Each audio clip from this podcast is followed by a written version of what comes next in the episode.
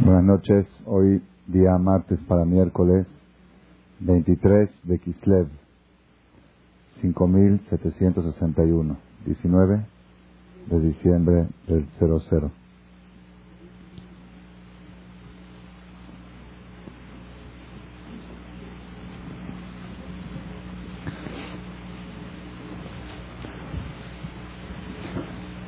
El rey David en los salmos que hoy en día está de moda leer salmos.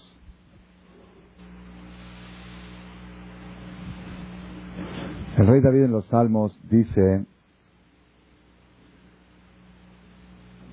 la gente lee muchos salmos, principalmente está de moda en las mujeres, ¿no? Es muy bueno leer Teilim, rezar. Y hay veces se queja la gente, dice, bueno, pues ya recé una vez y otra vez, siento que Dios no me oye. No sé si han escuchado alguna vez esa, esa queja o no la han escuchado. A veces se escucha.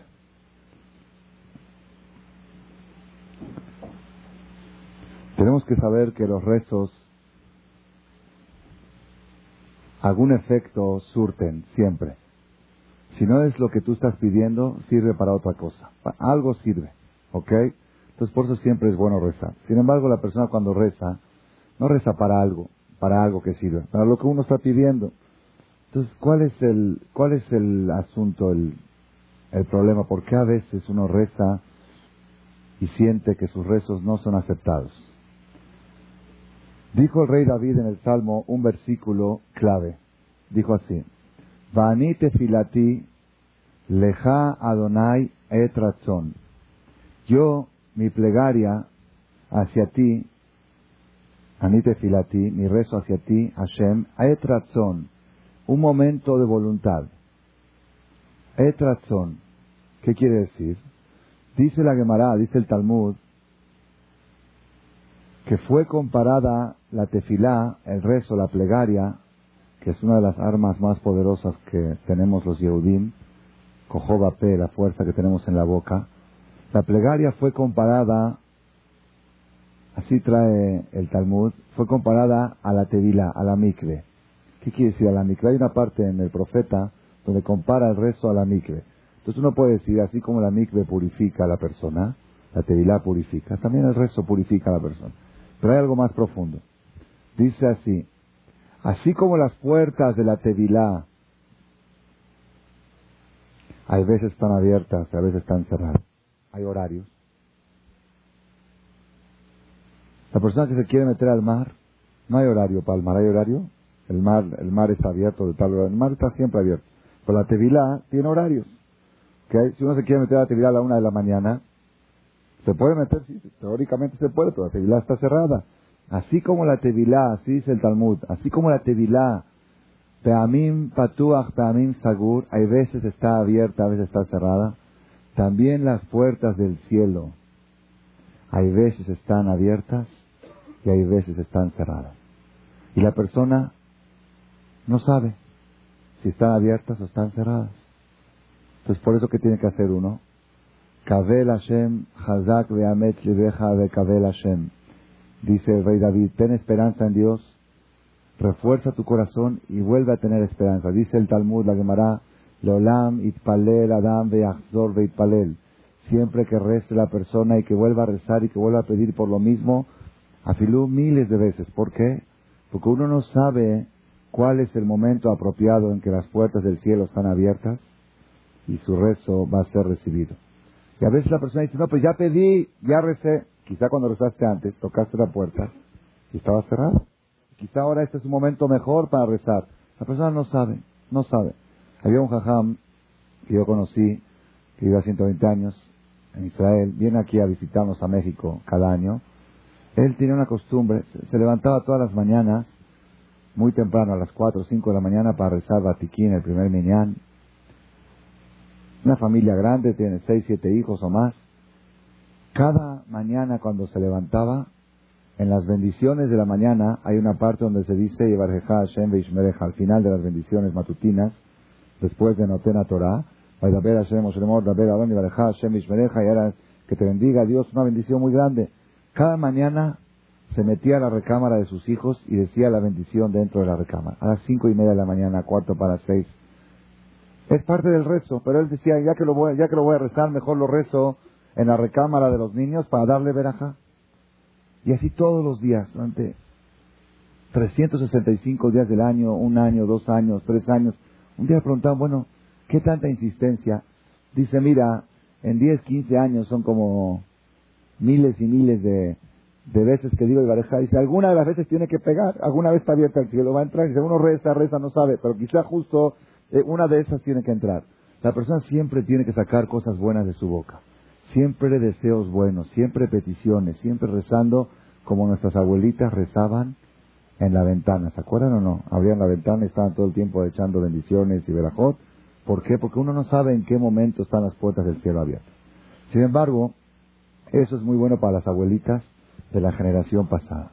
Ahora estamos en el en la era moderna, en el, en, ¿cómo se dice?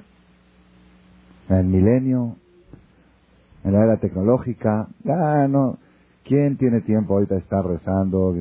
Yo tenemos tiempo para decirle buenas noches a nuestras esposas. ¿Ok? ¿Quién tiene tiempo para estar todo el tiempo rezando? Y el que es religioso, pues tiene sus horarios de rezo y punto. ¿Ok? Entonces, a nosotros no, no podemos ahora decir, bueno, ¿qué hay que hacer? Conferencia de Jajam Shaul Malek, martes 19 de diciembre. Conclusión, hay que rezar todo el día, porque en algún momento, ok. Eso es para las abuelitas de hace, 20, hace 100 años. Ahorita ya jala, son otras épocas. Bueno, tampoco no podemos decir que no hay que rezar, es parte de, es parte de la vida judía, del judaísmo, está basado en el rezo. Bueno, entonces, ¿dónde está el punto? El punto es que todos nosotros nos gustaría, si vendría, por ejemplo, el Yahweh Naví, te diría, mira, te voy a decir un secreto. Mañana, a las 3.45 de la mañana hasta las 3.50, están abiertas las puertas del cielo. Para ti reza. ¿Quién nos separaría? Pues todos. porque Prácticos, ya, taglis. Es como te dicen, hay crédito en el banco, vas, autorizado. Ya, ver, nada más, o como las dir en el súper, a veces uno entra, dicen descuento los próximos 10 minutos en los Jumex, o que estos van todos, hay 10 minutos, justo le caíste, justo la pegaste.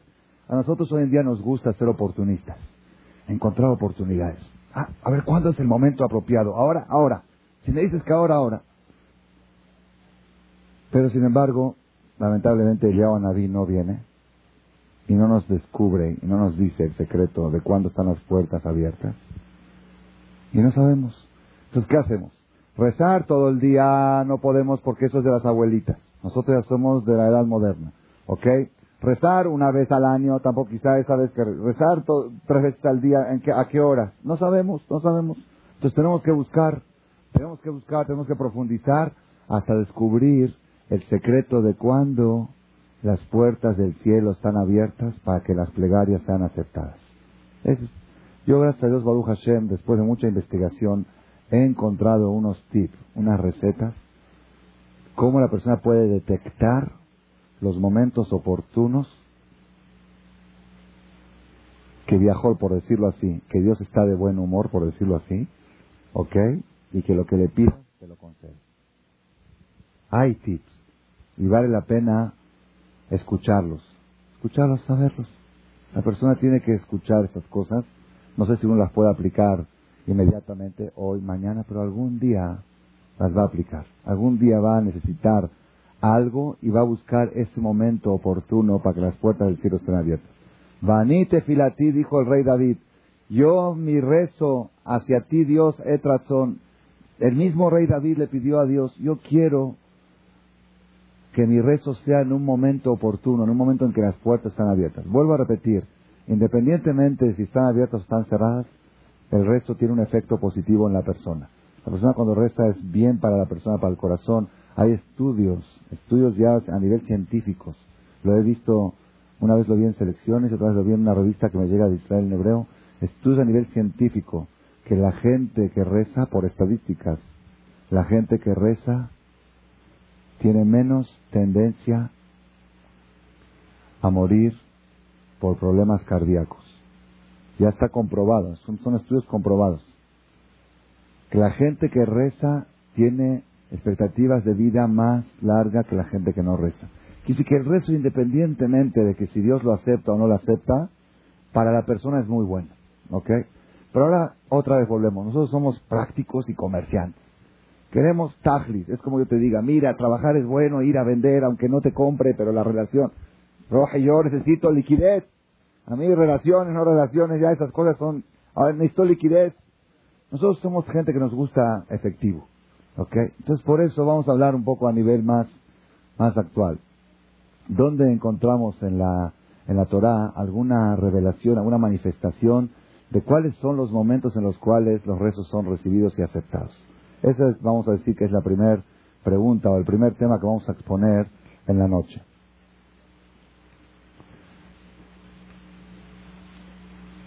Esta pregunta la vamos a contestar hasta el final de la charla. Mientras en el camino vamos a ir avanzando para llegar a la idea y al concepto. Hay en la perashá que leímos la semana pasada, nos cuenta la Torá el encuentro de Jacob, nuestro patriarca, con su hermano Esab, que se puede decir es el patriarca de los Goim. Un encuentro de odio. Esab venía con 400 soldados para enfrentarse a Jacob y destruirlo y aniquilarlo como venganza por haberle arrebatado las bendiciones y la primogenitura. Y Jacob, muy preocupado, muy asustado, como cuenta la Torá, hace tres preparativos.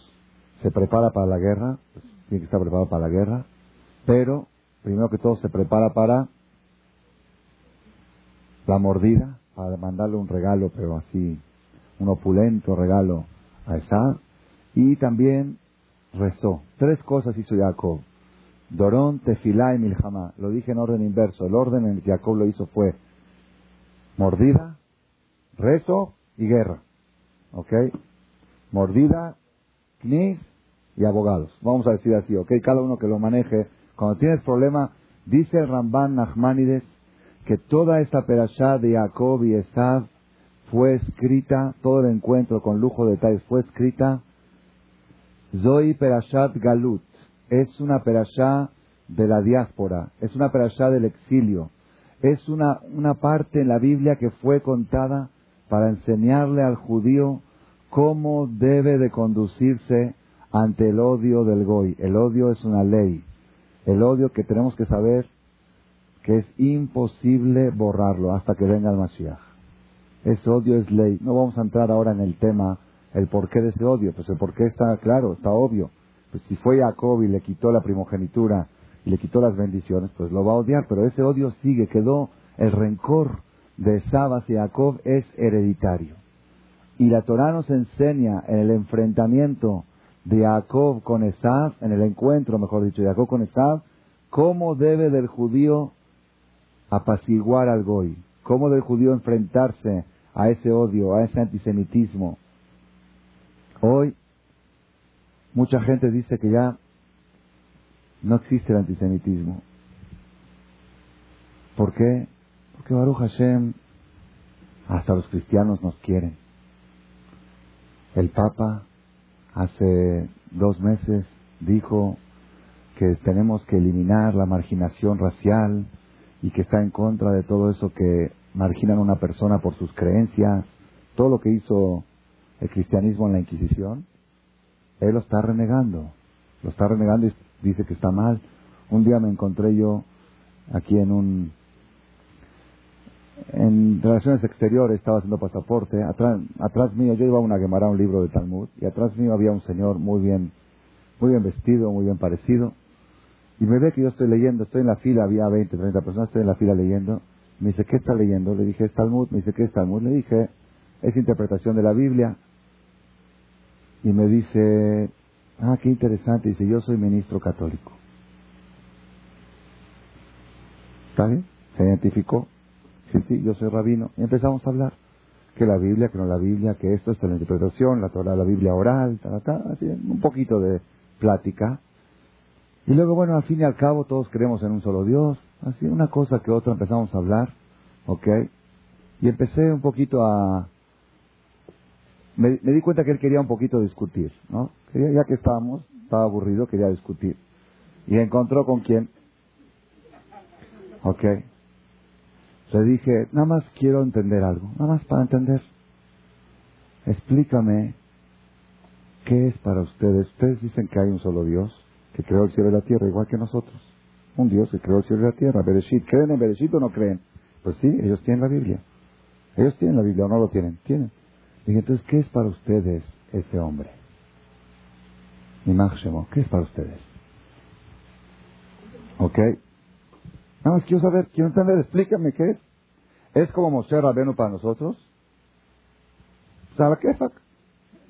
A ver, si es así, nosotros tenemos nuestro Moshe, ellos tienen su Moshe. ¿Ok? ¿Qué es para ustedes? Me dice, no, ese hombre es Dios. Dije, perdón, ese hombre nació y murió, ¿ok? Entonces, ¿cómo? Y, ¿cómo? Y, cuando vivió acá, ¿era Dios? Me dice, sí, cuando él vivió, entonces Dios estaba dentro de él. Dije, entonces ya Dios ya no estaba en el cielo. Esos 80 años que él vivió, Dios se salió del cielo y se metió dentro del cuerpo de él. Y después, de tres años, no sé cuánto vivió. Y después se salió y después se metió, le empecé Entonces le dije, ¿y qué es la otra? ¿Ok? La otra, sí. Le dije, y a ver, explíqueme, quiero saber, porque así por primera vez quiero, soy neófito, explíqueme. Usted es ministro. ¿Y qué es la otra? Me dice, también es Dios. Digo, ¿cómo no? Me dice, es la mamá de Dios. Entonces dije, a ver, explíqueme, a ver, quiero entender. Dios está en el cielo de la tierra, creó el mundo. Dios creó el mundo hace seis mil años, perdón, así dice la Biblia. Y después este hombre nació hace dos mil años. Y es Dios. Y después se fue y se metió. Entonces empezó a decir, no, Trinidad, Chefarinidad, son tres que se juntan. Empezó a decir todo tipo de cosas. Se mareó todo. Y dije, bueno, mejor no vamos a discutir. Mejor no vamos a discutir. Mejor vamos a discutir. Nada más quiero hacerle una pregunta. Ustedes son gente de religión, gente de todo. ¿Cómo explica usted la Inquisición de España? Sus abuelitos quemaron a mis abuelitos, vivos. ¿Cómo lo explica usted? ¿Qué me contestó? Dice, pues ese fue un error de la historia. ¿Ya vieron qué respuesta bonita? No error de ellos, la historia se equivocó. Mister, hay un señor historia que se equivocó. ¿Ok? ¿Qué es la historia? Ellos hicieron la historia. Por eso digo, nosotros tenemos que saber que este odio, alajá, esab, sonet, yaakov, es una ley. Es una ley. Y por más que le busquen vueltas y vueltas para eliminar el antisemitismo, existe en la profundidad del corazón del Goy. A veces se conduce como, pero al final yo estaba seguro que este, que este Papa, la verdad, dije Baruch Hashem que habla muy bien en favor de los judíos. El otro día dijo que no, que está en contra de la marginación hace dos meses. Lo vi en internet, muy bien. Ahorita esta semana ya supieron el escándalo que hubo ahí, ¿no? En el Vaticano. Hay cada año cada año un líder europeo dona a la sede máxima de la imagen Shema, dona un arbolote, ¿ok? Cada año le toca uno. Este año el papanata decidió, ¿ok? Decidió a quién invitar a poner eso, a quién invitar. Al presidente de Austria, Heider, creo que se llama, que es el, uno de los hombres más fascistas y antisemitas que existen en Europa. Es un líder detestado y hubo manifestación. Decenas de miles y en Italia todas las tiendas de los judíos cerraron sus negocios. Dijo cuando le dijeron al Papa que los judíos cerraron sus tiendas, dijo, pues si los judíos no quieren vender, que no vendan. Así contestó. ¿Ok? Roge, tú estás hablando en contra de la marginación y estás cambiando toda la teoría. Él quitó, quitó del, del, de la base de Estás cambiando toda la teoría y estás invitando a un antisemita a poner Alajá Esab Sonet Yaakov. Es una ley. El antisemitismo, por más que quieran dar vueltas y vueltas y vueltas, existe en lo profundo del corazón del Goy. Quizá hay algunos Goy que no, pero como base existe. ¿Por qué? Con justicia. Porque Jacob le robó la primogenitura y las bendiciones. Punto. Se acabó. Ese no es el tema. Nuestro tema no es cómo eliminar el antisemitismo, es imposible, existe. Nuestro problema es cómo librarlo, cómo salvarnos, cómo protegernos de ese odio, cómo hacer que ese odio no lleve a un holocausto, que no lleve a una inquisición. Ese es, ese es nuestro problema. Pero borrarlo, descartado, descartado. Muchos han intentado, y han logrado el efecto contrario. Todos decían que si nosotros nos metemos a la política, nos hacemos igual que ellos y nos vestimos como ellos y entramos a las universidades como esto, el Goy nos va a dejar de odiar. ¿Ah? Mucha gente cuando pasa por cuando pasa por eh, la glorieta de Avenida de las Fuentes y ve Happy Hanukkah, muchos paisanos nos sentimos bien, ¿no? Mira cómo, mira cómo el Goy ya nos quiere, hasta nos ponen Happy Hanukkah. Feliz Hanukkah. De verdad, ¿cómo se siente uno? ¿Ah? ¿Bien o mal? Precioso y hermoso, ¿verdad? Yo les quiero hacer una pregunta. ¿Qué piensa un Goy cuando ve eso? Piensen un poquito. ¿Ah? ¿Qué piensan los Goyim cuando pasan con el carro y ven Happy Hanukkah? Las fiestas de los coreanos no las anuncian. Las de los italianos tampoco. Las de los este, españoles tampoco. ¿Ok? Hay dos fiestas que se anuncian, las mexicanas y las judías. ¿Ok? A ver, dime, ¿qué piensas? ¿Ustedes creen cuántos goyim pasan por ahí y dicen, qué bonito que ponen Happy Hanukkah, qué bonito? Así piensa el goy. Los únicos que piensan somos nosotros, los únicos. ¿Ok? Pero ellos, mira, ya se están, ya ponen esto, lo nuestro y lo de ellos también. Ya, ya, ¿qué más quieren? ¿Cuántos son? Son 50 mil, entre 80 millones. ¿Qué Happy Hanukkah? ¿Qué tiene que...? Pues ni modo, hay que quedarse callado, tienen el billete ellos y hay que aguantárselas. A mi parecer, el judío inteligente sabe que eso es perjudicial, eso es contraproducente, que no nos anuncien, que no nos feliciten por el Hanukkah, que se hagan sus fiestas, que hagan sus cosas, que nos dejen, que nos dejen desapercibidos, que no nos traten de apantallar con Happy Hanukkah, porque ese Happy Hanukkah al final es contraproducente. Los perjudicamos somos nosotros. La Torah nos enseña en la perashá de la semana pasada, y quiero que sepan que esto es una perashá básica, la del enfrentamiento de Jacob y Esad, cuando fue Menachem Begin a firmar el tratado de paz con Egipto, el Rabshah, los rabanín grandes de Israel le dijeron que antes de ir tiene que estudiar la perashá del encuentro de Jacob con Esad. Porque ahí está, así dice, la Gemara cuenta que había un rabino, el tiempo del Talmud hace dos mil años, cada vez que iba con los romanos para discutir, con el gobierno romano para discutir algo en defensa de los judíos, leía la perashá de Jacob y Esad. Una vez fue y se le olvidó de leer la perashá y estuvo en peligro, Barminan casi lo mataban. Es una segulá y ya los libros después dice también que es bueno cada vez que uno va a salir de viaje, el sábado en la noche anterior a que uno sale de viaje, leer la perashá Vaishlach de la semana pasada, desde el principio hasta Hamishi, ¿por qué? Es protección, porque también el ángel de Esav, que representa a los goim le quiere hacer daño a la persona en el camino y esta perashá es protección.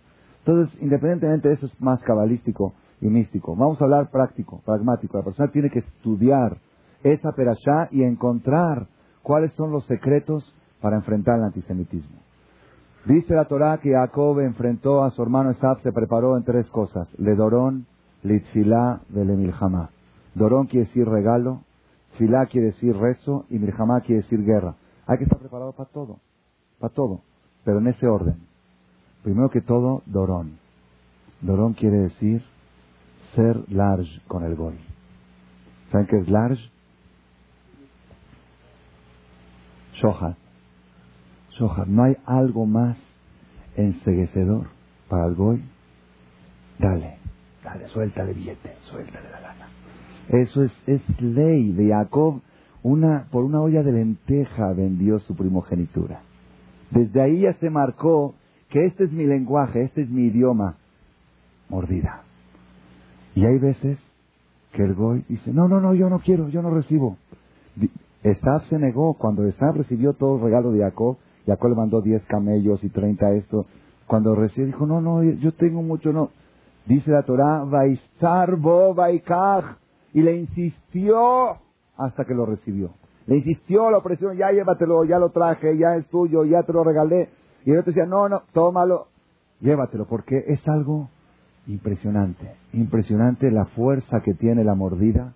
Es, es, es una, no voy a entrar ahora más en profundidad porque es así, pero ese es el lenguaje de Esad. El lenguaje de Esad, el, el, lo que cubre, lo que cubre, y ustedes chequen en la Inquisición, el que lee un poquito la historia, la Inquisición había empezado ya 100 años antes y todo el tiempo la tapaban con lana, con billetes. Llegaba el, el jajam o el que iba a abogar por los judíos, decía, sí, pero esto, decía, sí, pero usted, señor rey, usted necesita este, mandar barcos a África para traer las joyas, los diamantes, nosotros los judíos le podemos poner 20 barcos, 30 barcos, ya por 10 años acababa el problema. Dorón, el yudí tiene que saber, y eso es un punto muy importante, el yudí tiene que ser suelto financieramente con el goy. Esa es la forma de aplacar el odio. Yo una vez vi una persona en Polanco que bajaba del taxi, se estaba casi agarrando a golpes con el taxista. Casi a golpes. Era una persona religiosa. Así, normal, así. Mitzvot, tefilín, normal. Lo conocía yo del Knis. Digo, ¿qué está pasando? Es que la tarifa en el taxímetro decía cuatro pesos treinta y le estaba cobrando cinco. Le estaba cobrando cinco. Y él le dijo, ahí dice cuatro treinta. Son cinco, le dice. Ahí dice cuatro treinta, no te voy a pagar, dame el cambio. No te doy el cambio. Pero a golpes casi se iban a dar a golpes. Fui yo, le dije, toma diez y vete. Le dije algo. Después lo agarré a este y le dije, oye, estás discutiendo por 50 centavos, por 70 centavos. Dice, no son los 70 centavos, es el hecho. Es el hecho. ¿Qué hecho? Ni se jugar hecho. Dale. Te pide cinco, dale seis. Mi maestro Rabel Díez de Ben David en Argentina, cuando vino de Israel a Argentina a vivir allá 10 años, él cada vez que subía al camión, ¿cuánto cuesta el boleto? Tanto, pagaba al taxi, dejaba dos, tres pesos más. Decía, Jajam, ¿por qué? Los pues ya no somos siempre al centavo. ¿Por qué, Jajam? Dice, tengo que pagar el impuesto de mi barba. Así dijo. De esto hay que pagarlo. Esto cuesta. El tener esto, ir por la calle con esto. Nosotros, bueno, ustedes, por José, no tienen barba. Les cuesta más barato. Pero hay que pagar el impuesto de la nariz. ¿Por qué? Porque el judío, por más que se quite la kippah y por más que no tenga barba y que no tenga pez y que se vista con aretes y cosas, judío,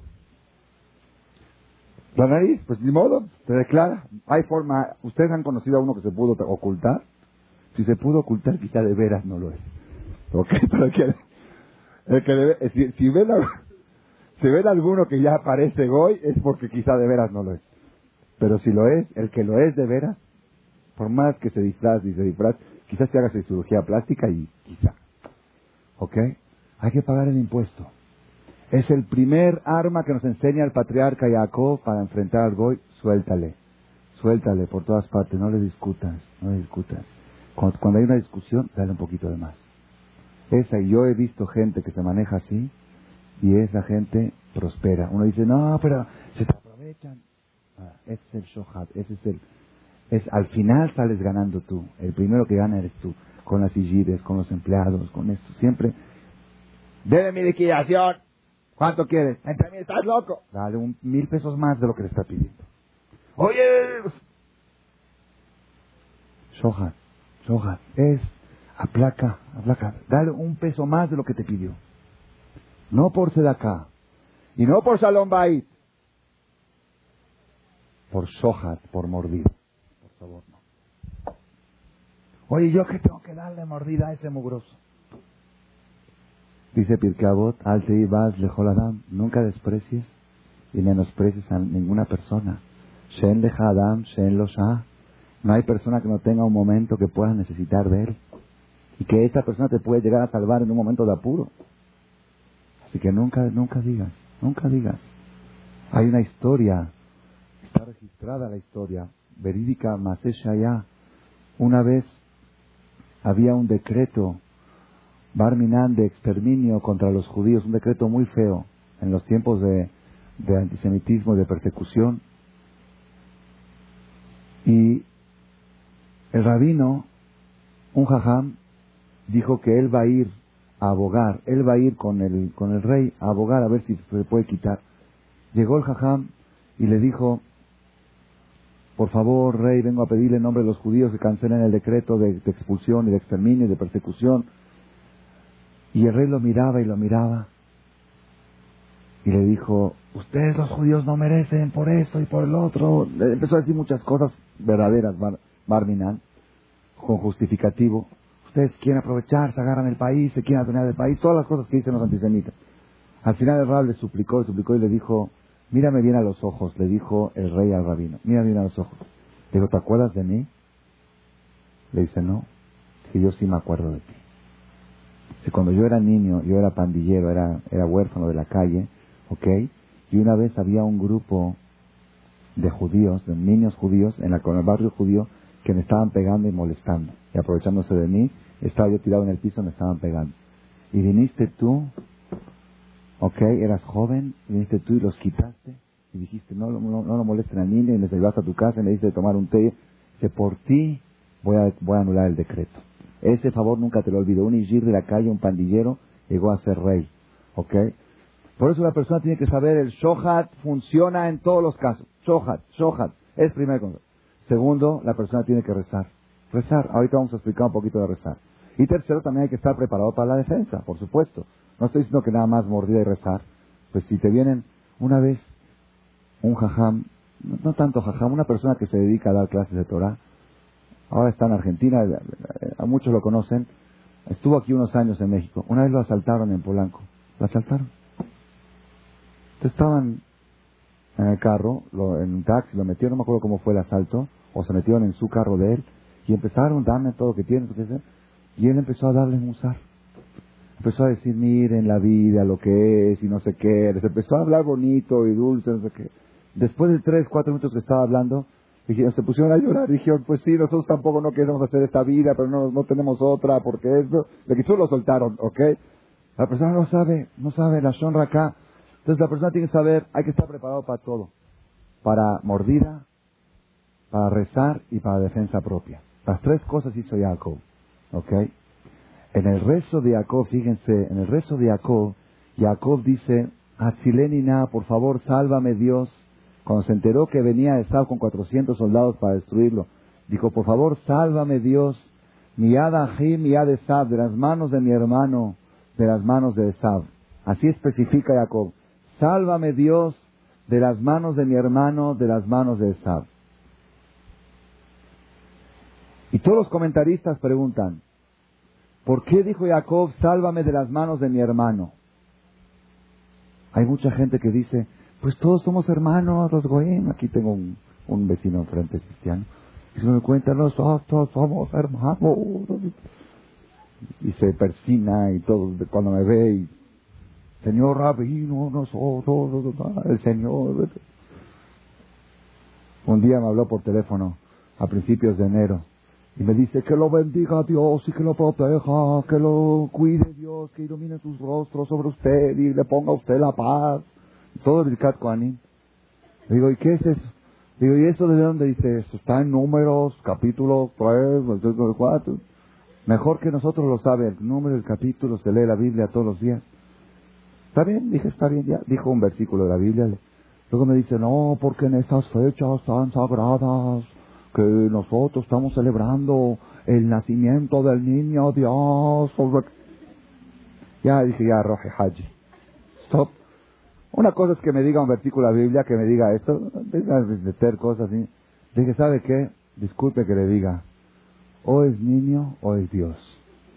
Dios no es un niño y un niño no puede ser Dios. Me dice, pues lo voy a pensar. ¿Qué es esto, Dios? ¿Qué palabras? ¿Qué palabras, niño Dios? Mamá, tuyot. ¿Ustedes saben cuál es el, el último mes del año? ¿Ah? El último mes del año, que estamos ahora, ¿cuál es? ¿Cómo se llama? Todos los nombres de los años son de, desde los tiempos de Grecia, ¿ok? ¿Cómo se llama el nombre? Diciembre, ¿ok?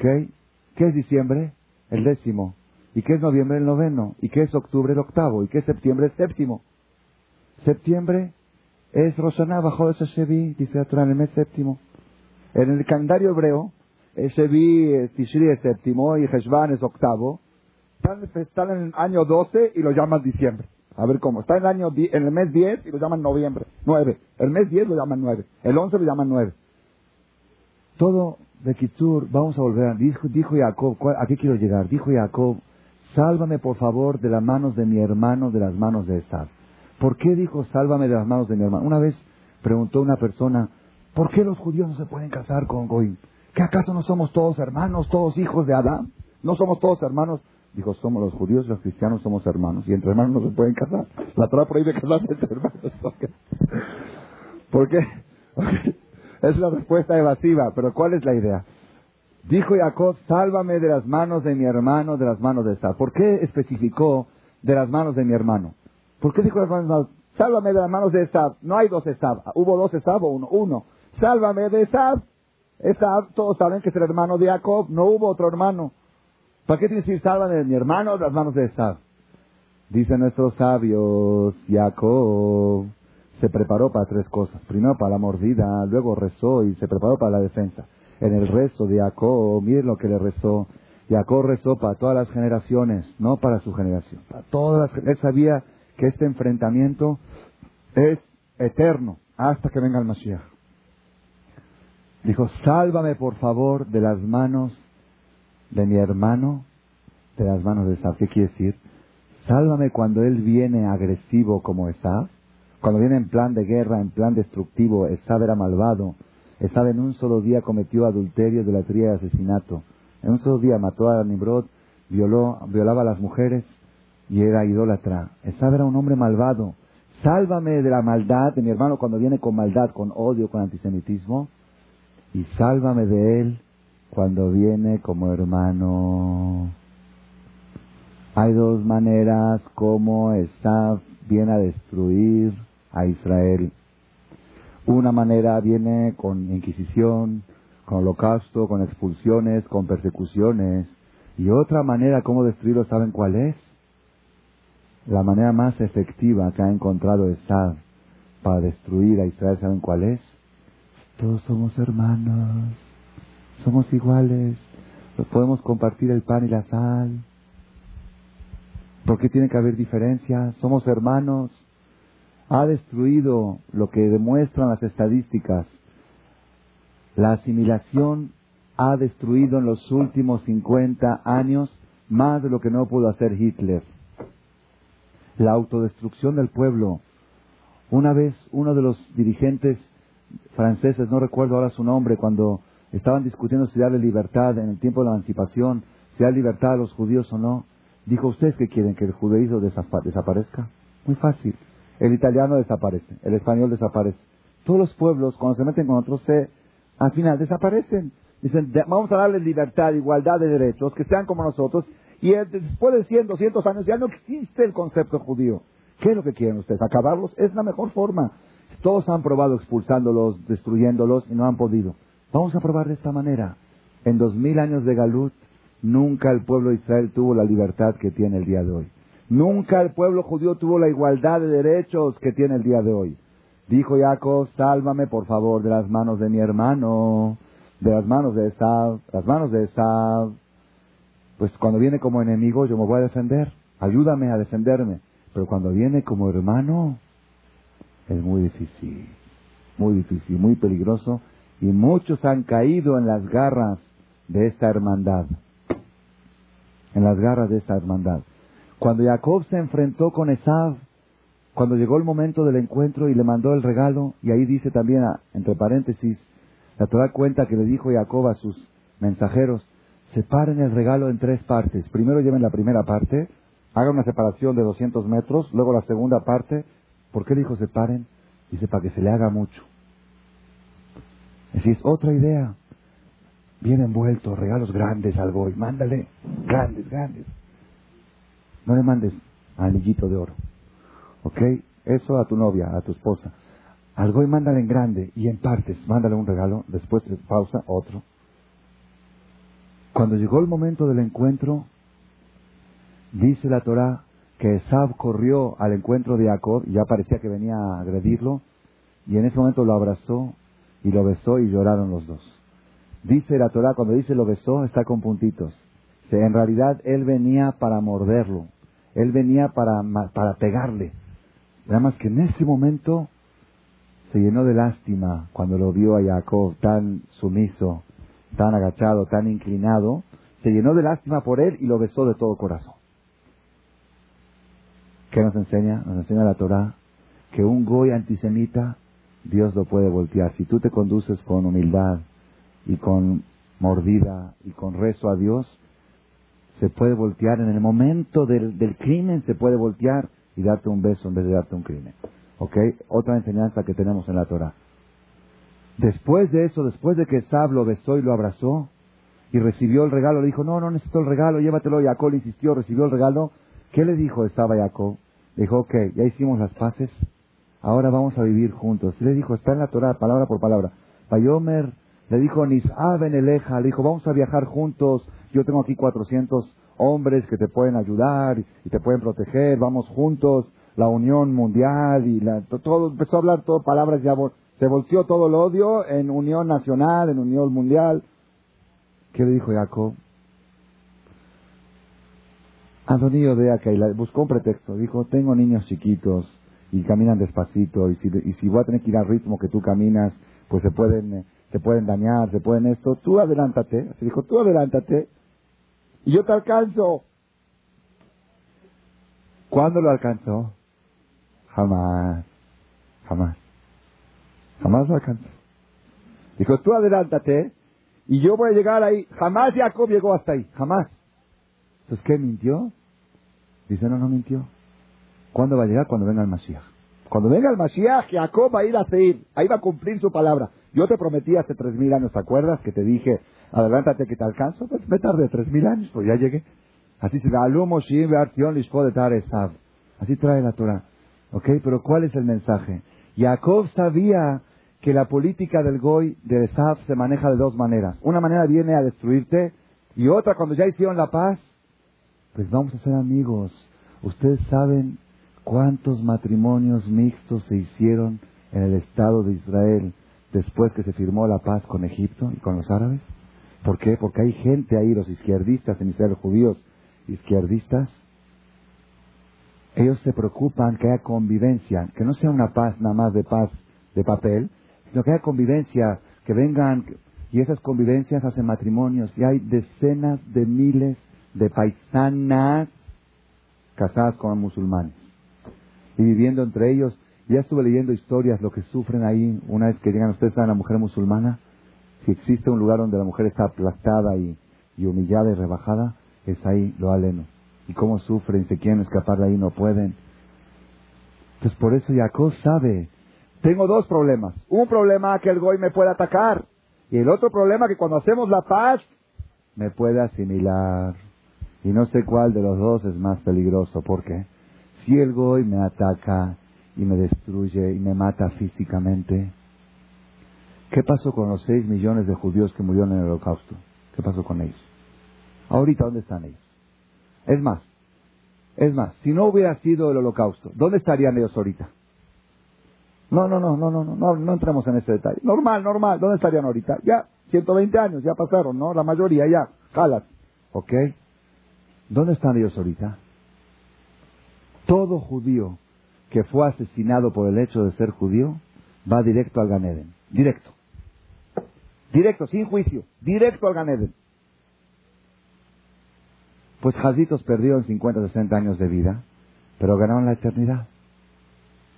No digo que uno tiene que tratar de vivir, de, salvar la vida. Dios quiere que uno viva físicamente. Pero al final, ya pasó. Lo que pasó, pasó. Tajlis, ¿dónde están ellos ahora? Ellos están gozando del trono celestial. ¿Y hasta cuándo van a gozar? Hasta la eternidad de las eternidades. ¿Cuánto es eternidad? ¿Mil años? ¿Diez mil? ¿Cien mil? No hay límite. Y si uno de esos judíos de los seis millones se hubiera asimilado y casado con una goy. Ok, vivió 50, 60, 70, 80 años. ¿Y a dónde llegaría al final? ¿Dónde estaría ahora? Sheol Tahti. No hay salida, no hay salvación. Se acabó, se acabó para se cortó.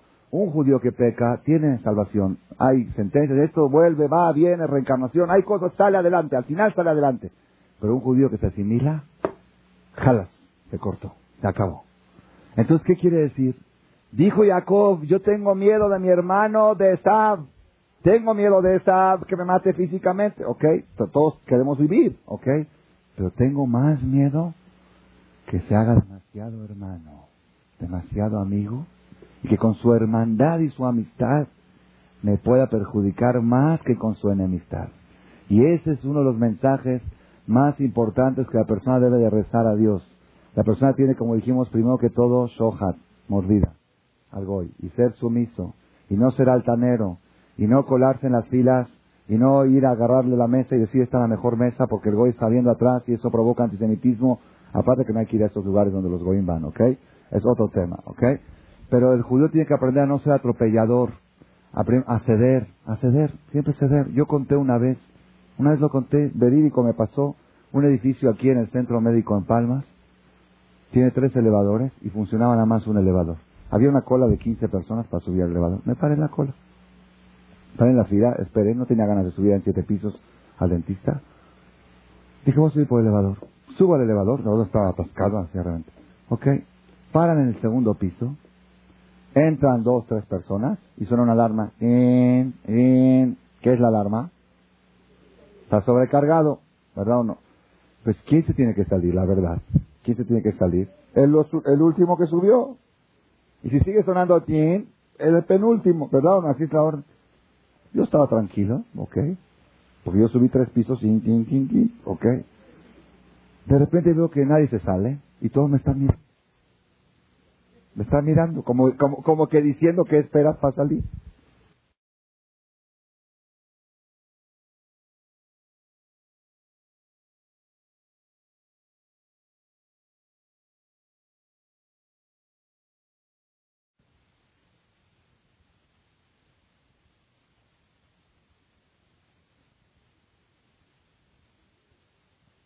Entonces, ¿qué quiere decir?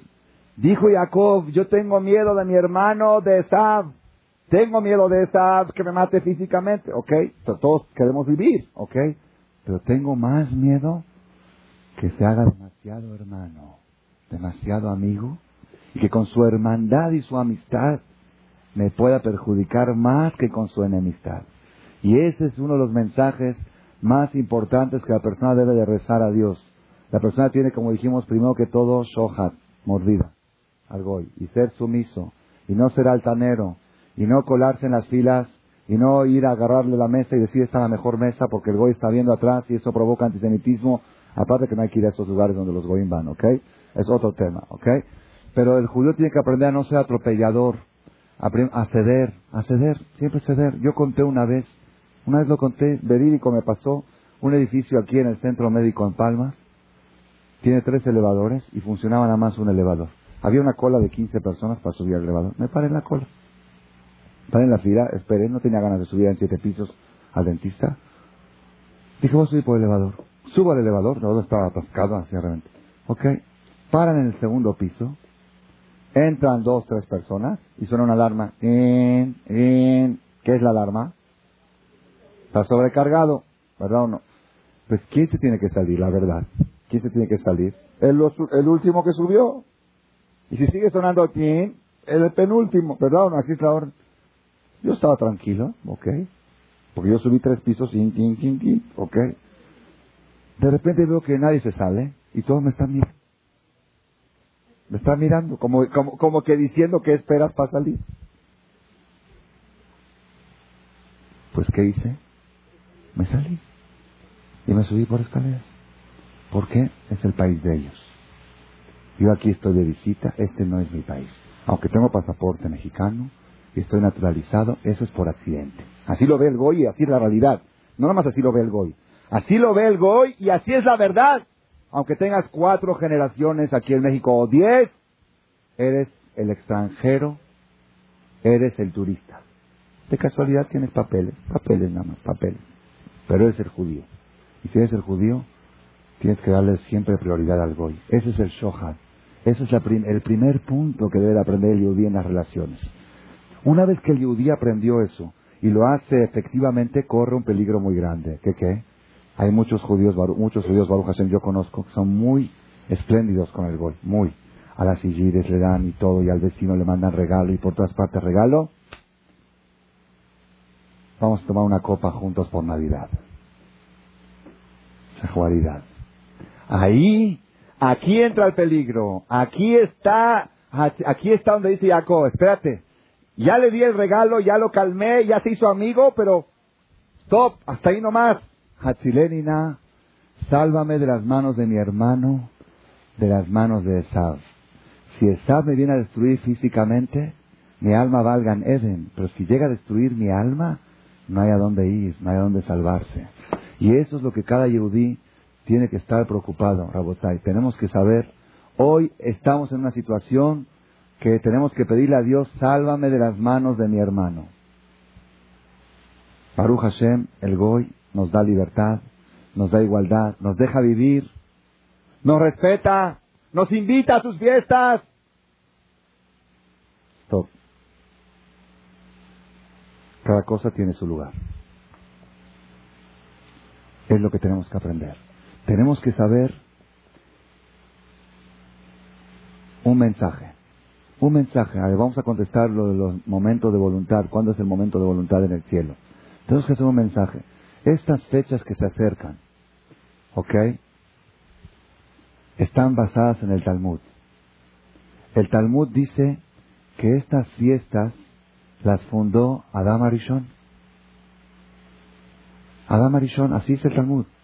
El Talmud trae, dice así, Masejet Abodazar, hay un tratado especial que habla de idolatría. Lifne Edehem me escuchen esto porque es muy importante. Cada uno tiene que respetar al prójimo, sea judío o sea goy o sea de cualquier creencia. Pero hay una cosa. Todo goy tiene prohibido siete mitzvot. Tiene siete, siete mitzvot. El judío tiene 613, el goy tiene siete. Un goy que respeta siete mitzvot tiene todos los derechos a ser respetado y a ser honrado y a ser todo. ¿Cuáles son las siete mitzvot? No cometer adulterio, no, hay, no robar, no matar, no, y no hacer idolatría. El goy tiene prohibido hacer abodázara. Es prohibido. Es una de las prohibiciones del goy. Prohibido. El goy tiene que creer y rezar a un solo Dios, no a figuras. Un goy que resta a una imagen se considera idólatra y es un pecado. ¿Ok? Por lo tanto, ya que es pecado, es terminantemente prohibido que un judío, así como un judío tiene prohibido darle de comer tarefa a otro judío, ¿al goy le puedes dar de comer jazir? Sí, porque el goy no es haram para el comer jazir. Al judío no le puedes dar de comer. Pero si tú haces que el goy, venderle al goy una de esas, es prohibido terminantemente. ¿Por qué? Porque tú eres cómplice del pecado. Así como no le puedes dar a un paisano de comer taref, no le puedes dar a un goy que haga un haram que para él es haram. ¿Están escuchando? ¿Es claro el concepto? Dice la Gemara, tres días antes de las fiestas de los goyim, prohibido comercializar con ellos. ¿Por qué? Prohibido comercializar, prohibido darle regalos, prohibido pagarle deudas. ¿Por qué? Porque él va el día de su Imag y va y dice, gracias Imag porque recibí tantos regalos, gracias porque me mandaste esto. Entonces tú estás promoviendo la causa de la bodazara. Tú eres cómplice de la bodazara que está haciendo el fulano. Y tú no puedes ser cómplice. Hay veces uno va a comprar en la mañana, en la tianguis o donde sea en Tepito, y le dice, ya cómpreme para que.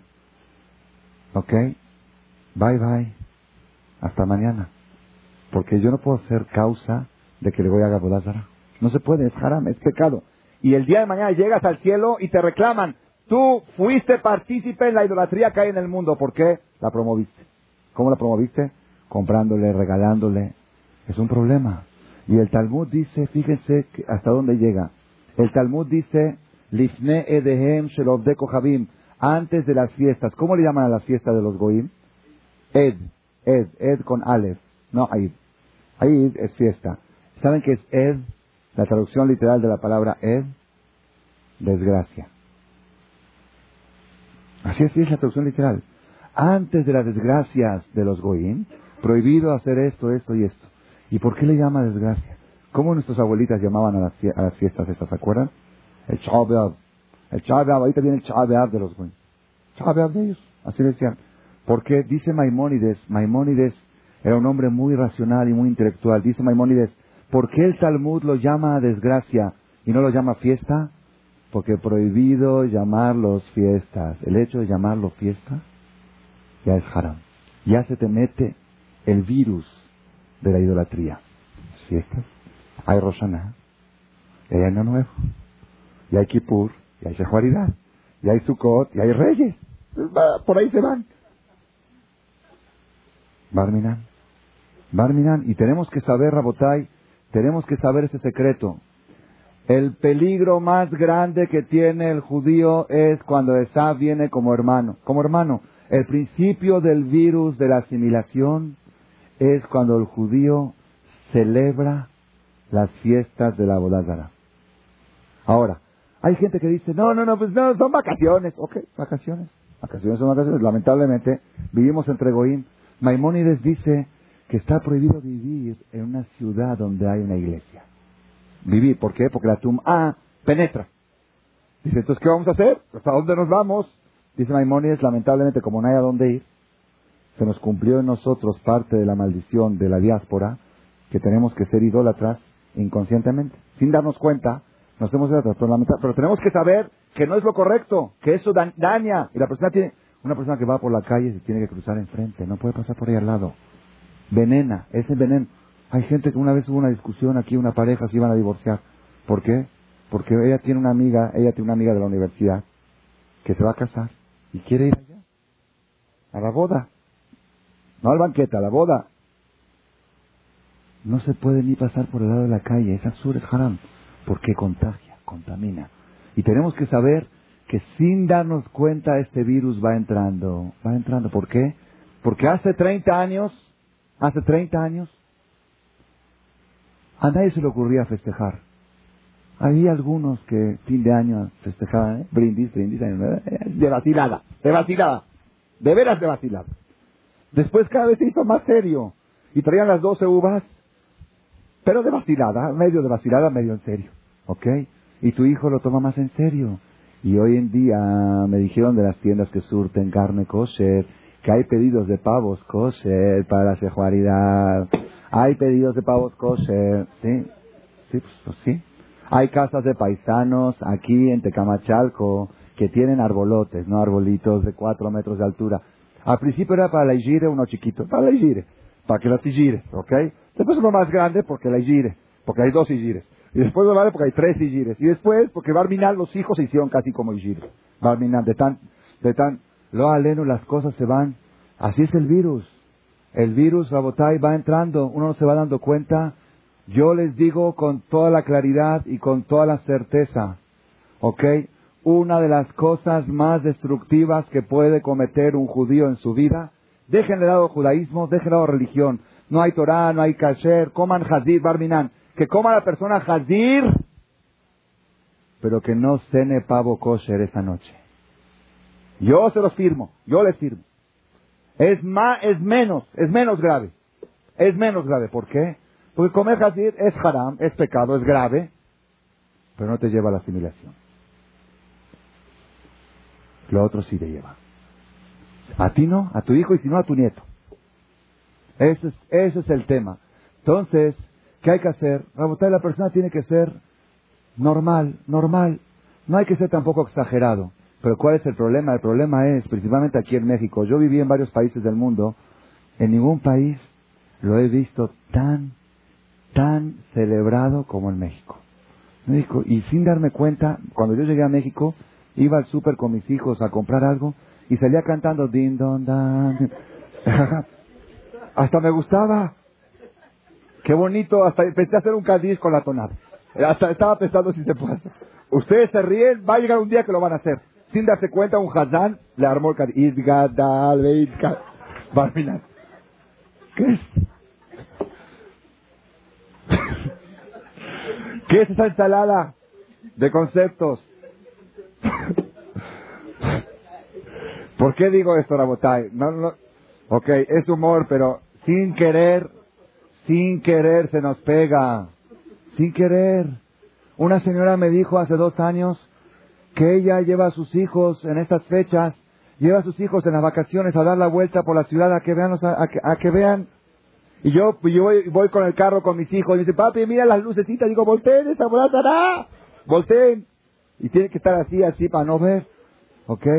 Uno dice, bueno, ¿qué tiene las lucecitas? Va entrando, el virus entra. Hoy es lucecitas, mañana lucesotas, mañana es esto, pasado es el otro. Esto es lo que tenemos que nosotros saber, Rabotai. Tenemos que saber un punto. Vacaciones son vacaciones. Lamentablemente, lamentablemente digo, y es lamentable, porque ni modo, estamos en vacaciones, los niños están en la casa, hay que sacarlos.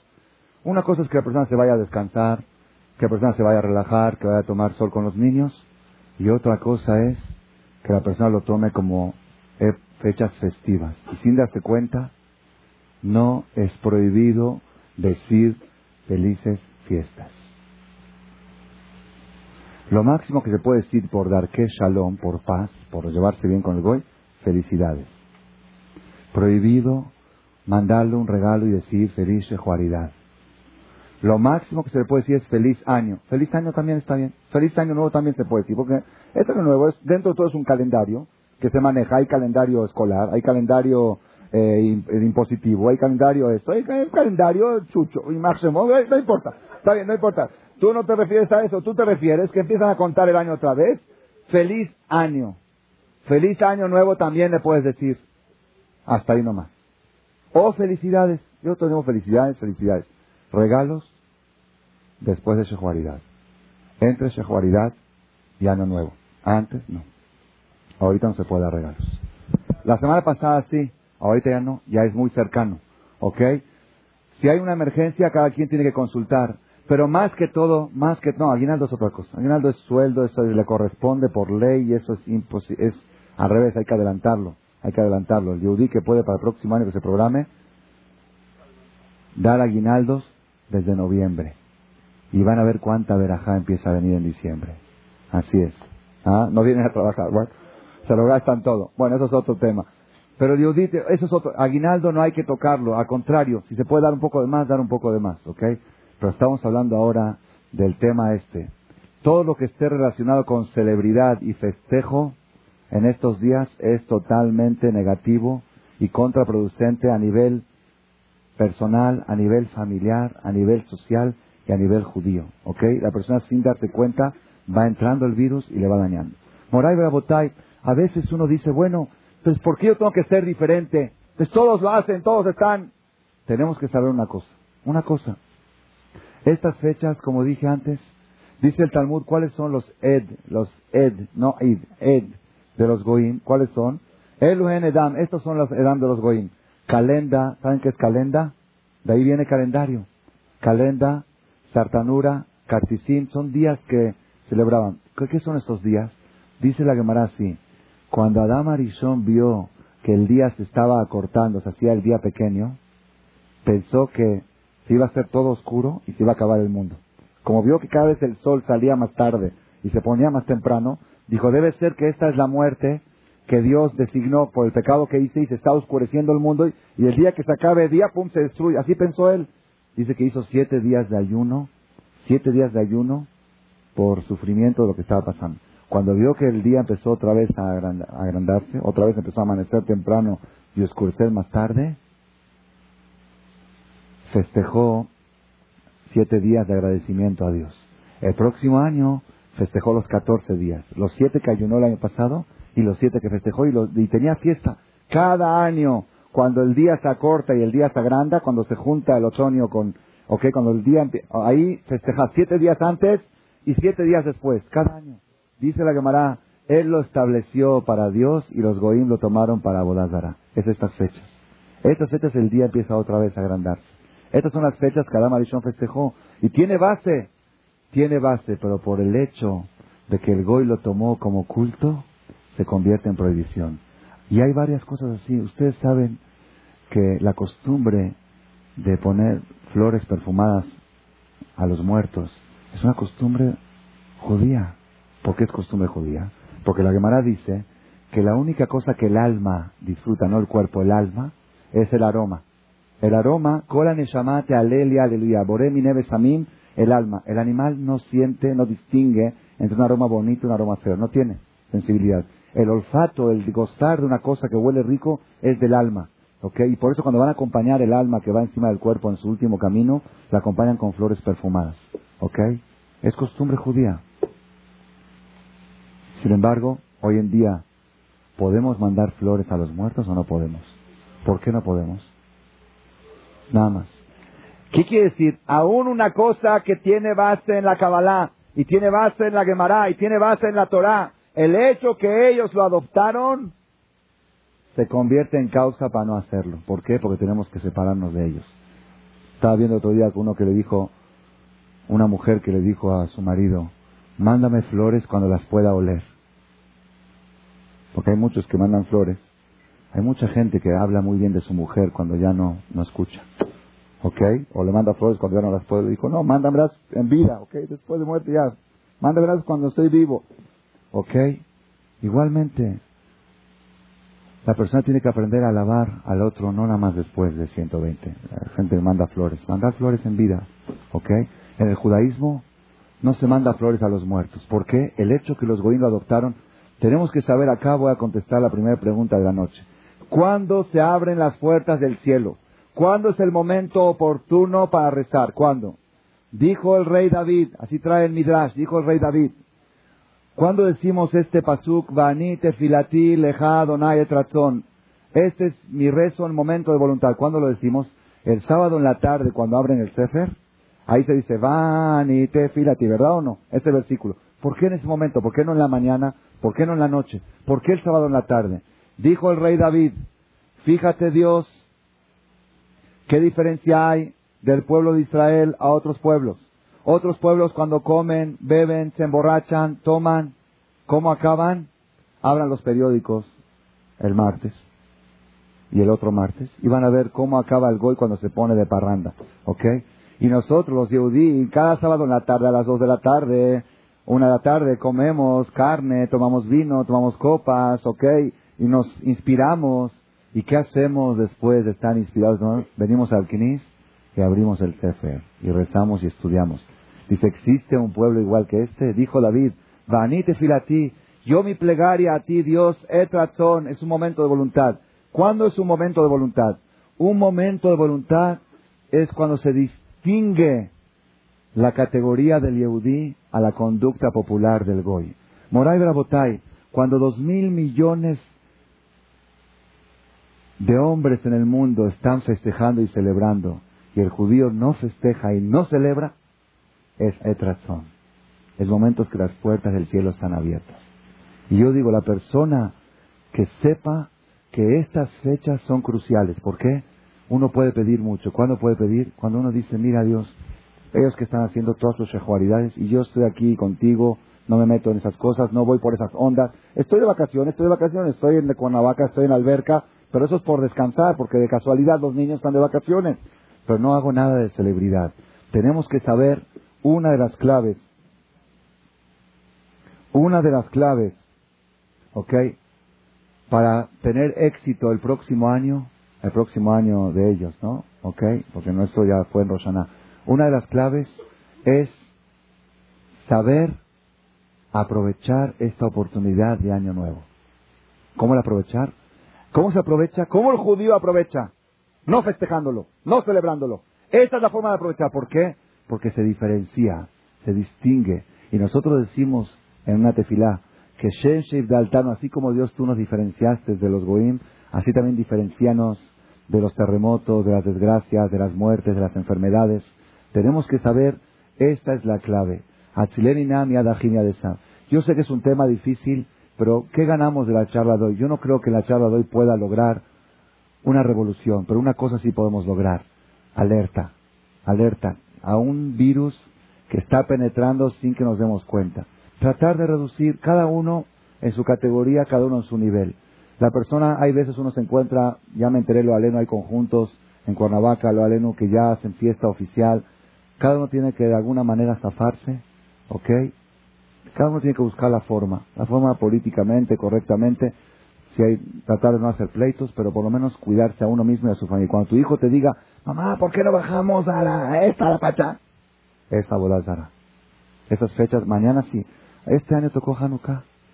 Tocó Hanukkah, entonces ¿qué hay que hacer? Muy fácil. Este Shabbat es Shabbat Hanukkah, es un Shabbat muy alegre. Shabbat Hanukkah.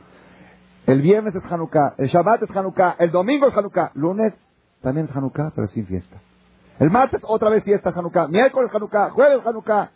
Ya, viernes ya no es Hanukkah, ¿eh? lunes no hay fiesta. Cuando el, cuando el hijo vea que el papá celebra carne asada todos los días, menos ese. Miren qué receta le estoy dando. Todos los días carne asada por Hanukkah. Pero el martes no martes, lentejas. Arroz y ades. ¿Saben qué es lentejas? De veras, yo a mi esposa le pido que shejuaridad lentejas. Sí. Igual, a mí me gusta aparte la lenteja, ¿no? Pero aparte. Carne, todos los días de Hanukkah, carne y vino. Todos los días de Hanukkah es mitzvah para que tus hijos vean y el momento de encendido de las velas, hacer mucha fiesta y bailar con es Hanukkah, es Hanukkah. Y el día este martes, papá, también hoy es Hanukkah. Sí, pero como también es de ellos, vamos a reducir, vamos a poner arroz y lentejas. Y eso estás educando a tu hijo que somos diferentes. Tenemos lo nuestro. Hashem Baraj que nos ayude, que podamos usar la estrategia de Jacob, acordarse primero que todo el dorón, el regalo al goy, no fallar en eso, el aguinaldo, Beshefa, demás, ¿ok? Regalo que tiene que mandar regalos que nos mande después. Saludar al goy, felicidades o feliz año, no feliz lo otro, ¿ok? Fiestas para nada, evitar, evitar que tus hijos vean, sientan algo de festivo, que sea todo. Y como es Hanukkah ahora, resaltar Hanukkah y imaginar esas fechas para que tu hijo vea la diferencia y así lo estás educando y estamos protegiéndonos de la mano de nuestro hermano, de la mano de Esab, como dijo Jacob. Y por dejud de todo esto, Hashem va a hacer que el Goy no nos odie, que el Goy nos siga respetando, que el Goy no tenga envidia de nosotros y que podamos aguantar el antisemitismo aplacado como lo tenemos hasta ahora, Baruch Hashem, hasta la llegada del Mashiach. Amén, amén. Gracias por su atención a este shiur del Rav Malech. Les recordamos que pueden visitar la nueva página de shemtov.org en el internet www.shemtov.org. Actualmente la página cuenta con varias secciones. Noticias sobre las actividades de Shem Tov a nivel mundial, escuchar o bajar las últimas conferencias del Rav Malech, escuchar o bajar la alhaja del día, imprimir o estudiar desde su computadora la perashá de las semanas, estudio diario de Gemara, Daf Yomi en español, sincronizar su iPod con podcast, un manual para crear su propio CD de las conferencias que existen en la red, adquirir libros con entregas internacionales con la metodología del Rav Malech de español, fonética y hebreo simultáneamente, así como ubicar las ciudades en donde se reparten CDs a nivel mundial. Es que la misbot y muchas gracias.